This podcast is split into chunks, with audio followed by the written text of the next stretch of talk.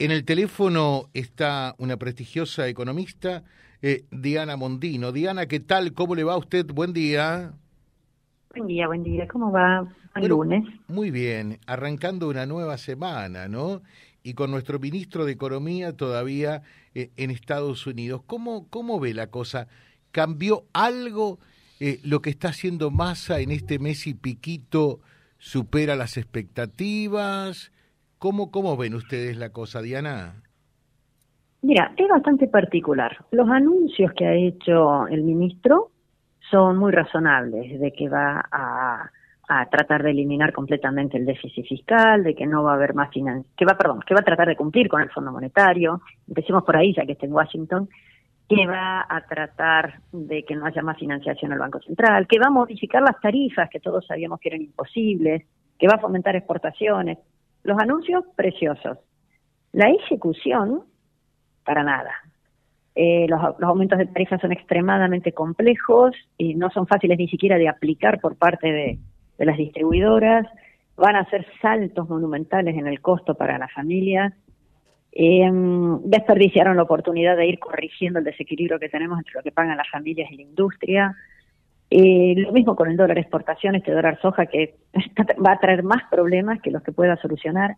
me gusta mucho lo que ha dicho y me preocupa enormemente la forma en que se está implementando lo que han anunciado. Eh, eh, o sea, lo, lo, que está tratando de hacer, me da la impresión, es tratar de tapar agujeros, ¿no? Para ser claros. Pero es que genera, haces un agujero en otro lado. A ver, pongo el ejemplo más reciente, que es el de la soja. Por solamente un mes, que va a haber un aumento de, entrega de divisas, ha generado un descalabro absoluto dentro de todo lo que son las relaciones dentro del sector agropecuario. Imagínate, eh, si tus hijos toman leche o te gusta comer yogur o queso, el costo de la leche se va a las nubes porque el costo de alimentación de las vacas se va a las nubes porque está fundamentado en soja. Y si alguien tenía para vender soja y maíz, bueno, pues va a vender la soja y no va a vender el maíz. O si tenías un alquiler en, en, quintales de soja, bueno, ¿cuánto le pones? ¿El precio nuevo, el precio viejo, el precio de un mes? O sea, se generan un montón de dificultades enormes. Esto de decir que el que no la venda, una cosa es que yo te doy la zanahoria, de que si vendes un poco más caro, te, te lo doy, y si y otra cosa es ponerle un castigo, no sé si no fue muy muy comentado esto, pero un castigo fenomenal al que no venda la soja, eh, subiéndole 20% la tasa de interés.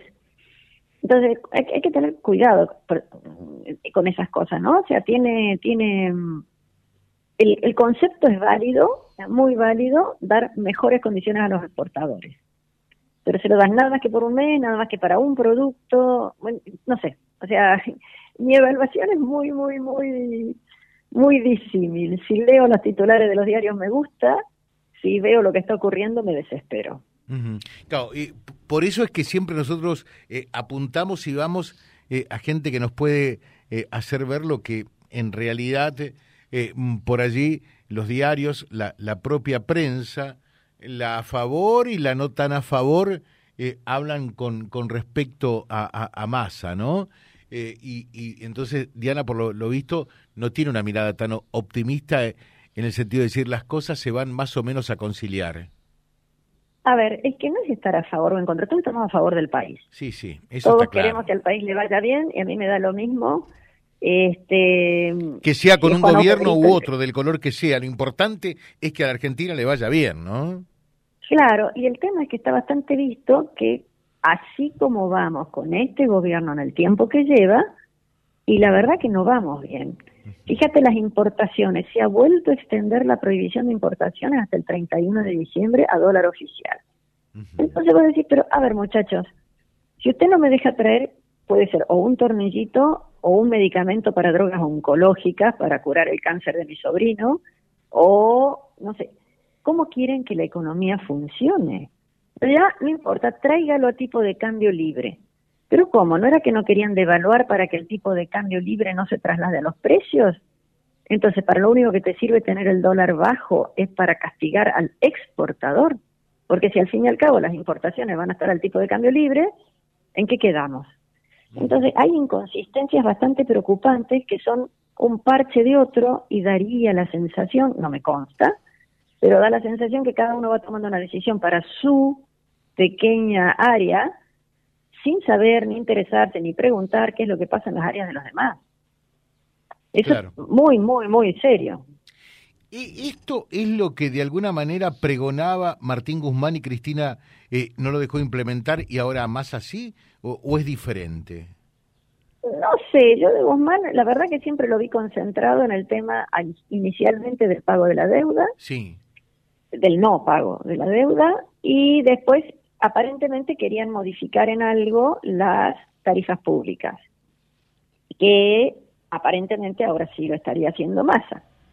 Pero yo no sé cómo lo quería hacer Guzmán, ¿eh? eh a ver, en ignorancia, no, no, no, no sé qué es lo que pretendían hacer. Eh, el tema de, a su vez, de, por ejemplo, el dólar, que es lo que nos preocupa a los argentinos y el impacto que tiene en la inflación, hoy vas a tener más impacto que si lo hubieras hecho hace seis meses o un año. ¿Por qué? Porque asustaste a todo el mundo y porque tenés tanta inflación que la única forma que le queda a los argentinos de ahorrar es en dólares, ¿no? Entonces, al fin y al cabo, terminás teniendo más demanda de dólares que la que tenías que la que tenías antes. Entonces, yo no sé si es lo que hubiera querido hacer Guzmán, pero me parece que cada minuto que pasa em, le, le aumentas el costo a las empresas y bueno y a la gente y a la gente claro ¿eh? entonces eh, los costos los costos de las empresas terminan siendo precio para la gente hay que entenderlo de una vez por todas eh, hay algo que no no entiendo porque la gente de a pie de la calle y demás más allá que hay que reconocer entendemos que en el INDEC no no existe una metida de mano como era en la época de Guillermo Moreno, sino que se maneja realmente en forma como corresponde eh, con, con, cierta eh, independencia en relación a, los ministerios de economía, ¿no? Eh, pues siempre hay una, una discordia, se sabe perfectamente. Ahora, la gente dice, yo comparo el kilo de harina, el kilo de hierba, el litro de aceite, el kilo de azúcar, lo, que, lo que pago cuando voy a la verdulería, lo que sale un par de zapatillas antes y ahora, un pullover, una remera, de una, y, vamos a la perfumería y vamos acá y vamos allá y, en realidad todos esos precios están eh, prácticamente el doble de lo que estaban un año atrás. No, no un año atrás, de lo que estaban a, comienzos de año. Sí, te quedas corto. Mira, es muy fácil. A ver, con el del INDEC. Uy, hay muchas razones, todas malas.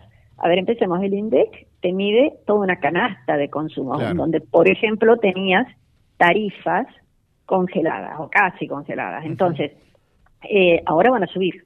Entonces, aunque el arroz y el fideo y, la harina se quedaran quietos, tu bolsillo va a sufrir porque va a tener que pagar más por la luz o el gas. Así que eso no cabe duda. En el índice, hasta ahora venían con un número que era casi, casi cero. Entonces uno dice, pero ¿cómo? Me da 6% de la inflación y a mí me cuesta todo 20% más. Y sí, porque esas cosas venían quietas. Ahora van a saltar. ¿Por qué te sube 20% lo otro?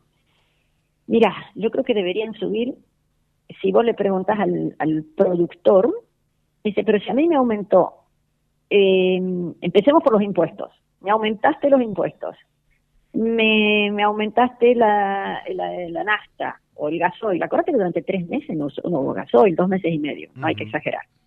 Entonces no se pudieron levantar cosechas, no podía ir la gente a otro lado, afectaste el turismo, entonces no había colectivos, entonces todo eso, ¿cómo no va a tener impacto? Entonces hay menos cosas en la calle y al mismo tiempo que hay menos producción y menos costos y más costos, tenés que el gobierno sigue teniendo déficit y hasta el anuncio de masa, vamos a ver, vamos a ver cómo sigue, el Banco Central seguía imprimiendo billetes para pagar este, el déficit fiscal. Entonces tenés más billetes, menos producción, ¿Cómo no van a subir los precios? Lo poco que hay, el que tiene esos billetes, y bueno, va y compra y paga cualquier cosa. Y ahora, el, por ejemplo, esto del dólar soja implica más emisión. Entonces, por un ratito vas a tener más dólares, pero también vas a tener más pesos dando vueltas en la economía. O sea, esas son las gran cosas que me desesperan. Ah, eh, perdón, Diana, eh, eh, para entender, me puedo volver kirchnerista y decir, ¿te diste cuenta, José? Me van a decir, Diana, ayúdame un poquitito, porque me van a decir, ¿te diste cuenta? los formadores de precios son pocos, están muy concentrados y por lo tanto eh, hay ciertos y determinados abusos. por el otro lado, esto del dólar soja y, y estas medidas y demás también son un combustible para que la inflación no baje. A ver, es exactamente al revés. Primero, formadores de precios tenés uno solo en la economía grande, que es el Estado, que es el que te sube los impuestos, que es el principal costo que tienen todas las economías. Ese es principalísimo. En general, si vos crees que hay formadores de precios, que yo no creo. si vos crees en eso, muchacho, eh, déjame que haya más competencia. Si vos crees que hay uno o tres nada más que hacen lo que quieren, deja, permití que el cuarto, quinto y sexto puedan entrar a hacer lo mismo. Entonces, eh, para los que tienen la teoría conspirativa de los formadores de precio, está, fíjate que el gobierno sí creen que hay formadores de precio, entonces ¿qué les ha hecho? Les ha subido 40% el anticipo de ganancias del ah, año que viene. ¿Y de dónde crees que sale esa platita? Tuya y mía, de mi bolsillo y el tuyo. O sea, no sale de las empresas. ¿Y cómo va a salir de las empresas? Si las empresas en sí mismas lo único que tienen es lo que te cobran la bomba y no lo que pagan de sueldo. Ahora, eh, Diana, Diana eh, yo estoy de acuerdo en, gran medida con lo que señala. Ahora, decime una cosa. Sube el dólar y te dicen, suben los precios porque sube el dólar blue. Baja el dólar blue, pero nunca, nunca bajan los precios, ¿no?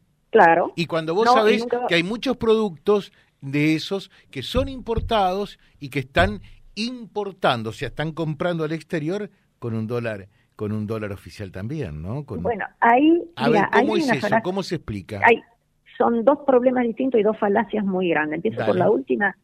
Vos importabas tiempo pasado a dólar oficial. Cuando el 26 de junio el gobierno dice, mira, no te voy a dejar importar más, decir, ah, entonces yo reponer lo que estoy por vender, solamente lo voy a poder reponer al dólar libre. Sí, y bueno, entonces ya lo tengo que cobrar al precio de dólar libre para poder volver a comprar la misma cosa, para poder volver a venderla. Si no te quedaste sin stock. Fíjate que ahora se ha vuelto a renovar hasta el 31 de diciembre, que las importaciones se tienen que hacer cada uno por las suyas, o sea, comprándolo en el mercado libre. Entonces, todo lo que se ha importado se va a comprar, no sé cuánto está el dólar, 280, 300, por ahí. Entonces, lo vas a tener que vender a un precio que te permita recuperar un costo de 300. Ese es un tema con el cual el propio gobierno ha generado un aumento de costo, porque no tiene más remedio, porque no tiene los dólares para la importación. Y la segunda pregunta, eh, era la primera en realidad que me hiciste, ¿cuál era? Que no me olvidé.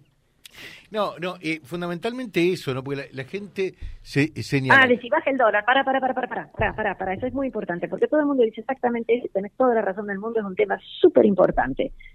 Eh, a ver, ¿a qué precio vende cada uno? A lo máximo que alguien le va a pagar. Si vos pudieras vender una pizza a 10 mil pesos, la vendería. Pasa que nadie te la va a venir a comprar, ¿no? Entonces, si vos subiste por algún motivo el precio de tu producto y te lo compraron, después, cuando te baja el costo de algún insumo, cualquier insumo, ¿eh? ¿Por qué vas a bajar el precio? Si total te lo estaban comprando más caro. Entonces, ojo que va en, todo, y a lo mejor la empresa antes perdía plata y con el nuevo precio pierde menos, o a lo mejor ganaba mucho y ahora gana más todavía, pero la gente no pone el precio por los costos. La gente, porque si no, no, quebraría nunca una empresa, ¿no? Sino por lo que el cliente está dispuesto a pagar. Está en condiciones de pagar, porque a lo mejor está hoy una, una mamá de una, una familia humilde estaría encantada de poder comprar 10 yogures, pero vale 120 mangos cada uno entonces no no no los puede comprar.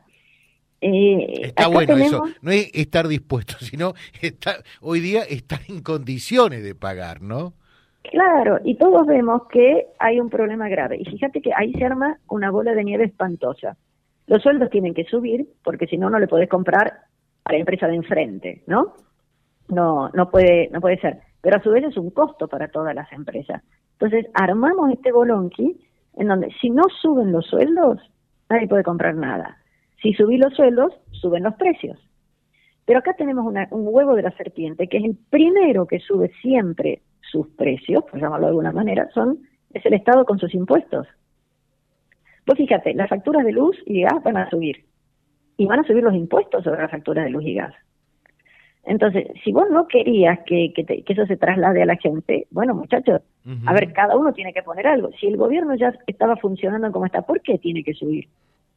Ah, porque tenía déficit. ¿Y en qué está gastando el gobierno?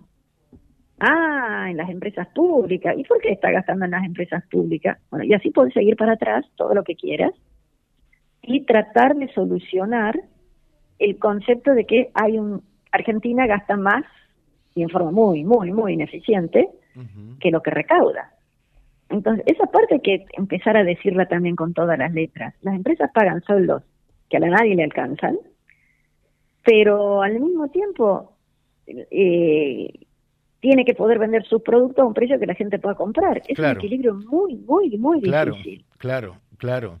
Eh, y la última, eh, Diana, ¿qué, ven ustedes? Eh, dos preguntas en una para finalizar. Eh, ¿qué, es lo que se ve con respecto a la inflación? seguramente se van a conocer esta semana los registros de agosto, que no serán buenos. Mm, ¿Ven una disminución ya a partir de septiembre, sí o no? Y, segundo, la pregunta del millón, que se hacen millones. ¿Qué va a pasar con el bendito dólar? Alguno dirá, yo no voy a ver un, verde en mi bolsillo nunca, pero quiero saber porque eso tiene que ver mucho también con el comportamiento de los precios, ¿no? A ver, este, la inflación todavía no hay razones para esperar que baje. Los anuncios de masa, como te decía al principio, fueron buenos, fueron en la dirección correcta, pero, pero no es lo que están haciendo, ¿ok? Lo dijeron, pero todavía Ojo, ojo, estas cosas tienen mucha inercia. El mejor ministro de Economía del planeta, con todo el poder político del mundo, no logra en una en un minuto que esto baje. Claro. Así que en eso hay que hay que tener sí, paciencia. Eh, eh, paciencia y entender y sobre todo que tenemos un descalabro de precios relativos que se tienen que acomodar. No podés pagar 300 pesos la cuenta de la luz o 500, entonces eh, ahí ahí hay cosas que van a pegar por un tiempo. Eso no me cabe ninguna duda, por muy bien que se hagan las cosas, la inflación no puede bajar rápidamente. Después, con respecto al dólar, y si le acabas de decir a todos los importadores que no le vas a dar dólares para importar lo que tienen que importar, sino que vayan al dólar blue, al dólar libre. Y va a haber más demanda, ¿no? Y que yo sepa, cuando hay más demanda, la oferta, menos Sube la oferta. Sube el precio. Sí. Ojo, acá lo que te tienen que dar es un incentivo a producir más. Mira, te estoy cambiando completamente la bocha. Mientras no te den incentivos a producir más, la gente está aterrorizada, se sienta sobre su, su, producción eh, o compra latas de, tomate para tenerlas guardadas por si suben de precio. Em, entonces, ese tipo de cosas es lo que tiene que cambiar. Le tenés que dar a la gente una perspectiva de que vamos yendo hacia un lugar mejor. No llegamos mañana, pero vamos yendo hacia un lugar mejor y todavía ese mensaje, eh, tenés la magia y los cantos de sirena del gobierno, pero los resultados, repito, por definición no son rápidos ni fáciles, ¿eh?